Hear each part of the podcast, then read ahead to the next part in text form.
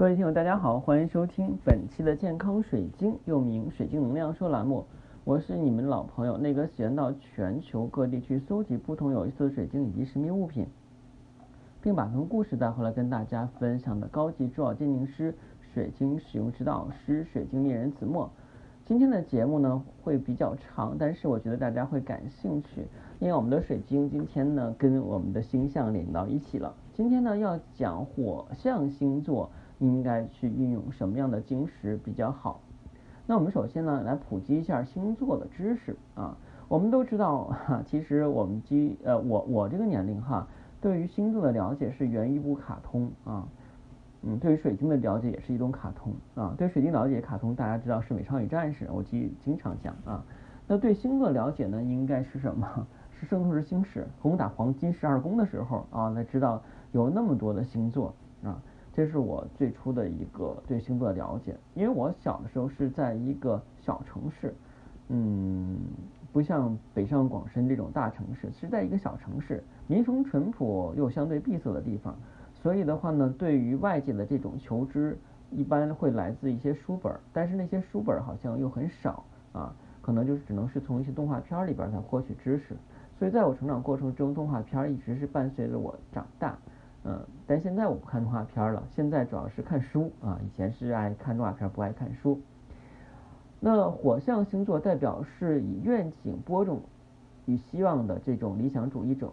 火呢是光明、热情，是希望。火元素代表着春天的生命力跟生命的行动力。火的生命力产生于春天，水的情感之力滋润生命之力形成于夏天，冷暖交替。气候变化预示着风信息交流跟变化所致，形成秋天，万物凋零，大地裸露，代表土的物质世界与欲望之力所致，产生冬天。那火象呢是白羊座的出现，再次为生命的火种散播到大地，创造了条件，使生命力也产生了新的春天。星座符号呢是星座与人之间的图腾，诠释了星座意义及传递星座的能量。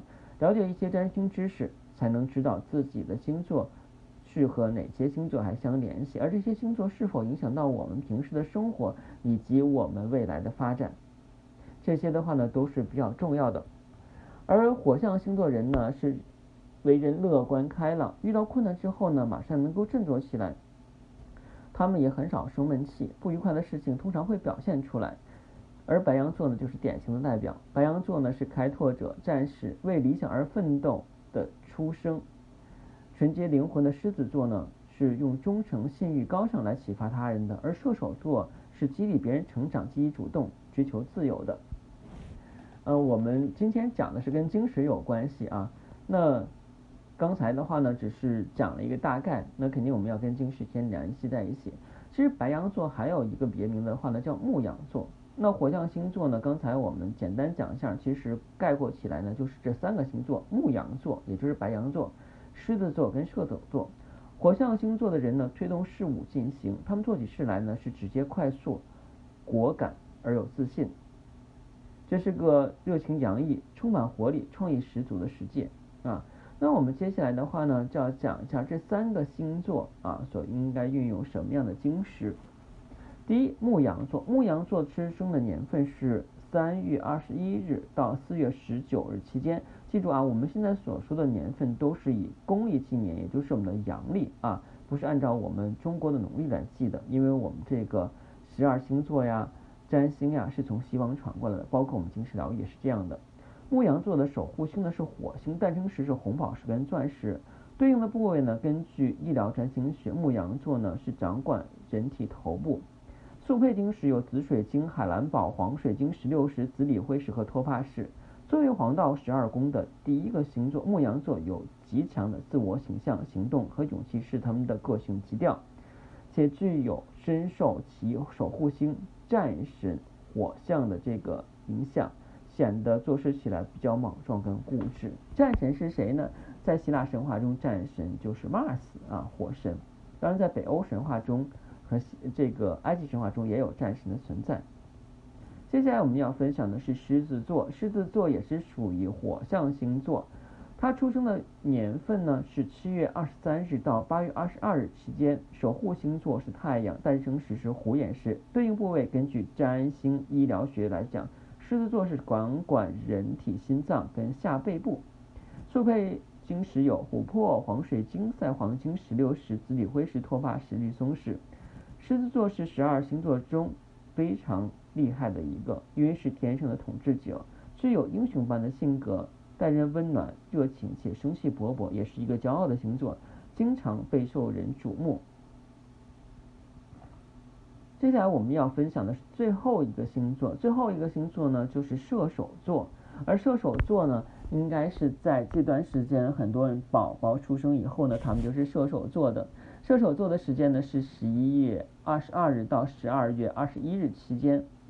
射手座的守护星呢是木星，诞生时是托帕石跟绿松石，对应部位根据医疗占星学来讲，射手座掌管的话呢是腰脊部和大腿。受配晶石有紫水晶、蓝铜矿、蓝纹玛瑙、紫龙晶、石榴石、阿长石、青金石、孔雀石、茶晶、绿松石。射手座一生呢都在追求人生的意义，也具有强烈的慈爱跟这个慈善跟博爱精神。那在这里边我们要讲一下为什么。今前讲的火象晶石要对应相应的这个水晶或珠宝来佩戴。那首先来讲呢，火象晶石大家发现没有？它会有一个共同点，就是它做事很积极啊，既果断又自信啊。但是我们都知道，事物都是有两面性的，果断自信的背后就是鲁莽冲撞。所以的话，我们要用其他的一些晶石来去弥补我们火象星座性格的人的这些缺陷啊。因为多多少少的话呢，在做事情的时候，我们可能会得罪人。经常我们说火象星座的人直性子，但是他们往往也会得罪人。他可能对你不设防，但是经常的话会让你扎心啊。所以如果你是火象星座，或你周围的朋友、闺蜜，或者说是你的爱人是属于火象星座的人，那建议你去给他找相应的晶石。那这个相应晶石的话呢？哎，不是讲我们的诞生石啊，诞生石是指的他出生的时候适合什么晶石。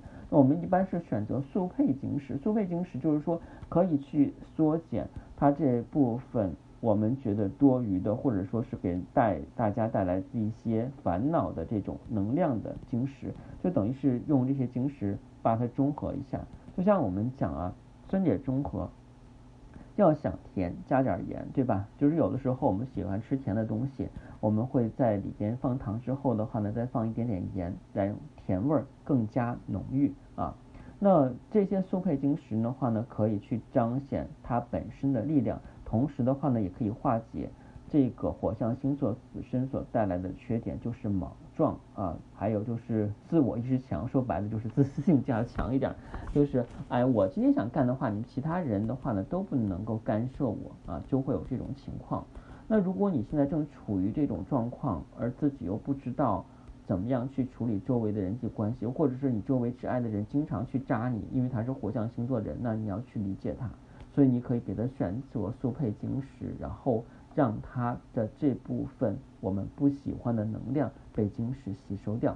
好，今天的节目就到这儿。如果你喜欢天然水晶或神秘物品，房价的私信。每期音频节目中的文字介绍里有的英文名 R O G R X 一九八六，加的时候请备注水晶听友要不通过。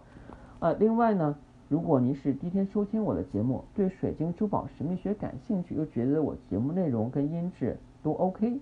你也愿意长期跟随我去收听学习这方面的知识，建议您订阅喜马拉雅健康水晶栏目之后，从头开始收听。谢谢大家，再见。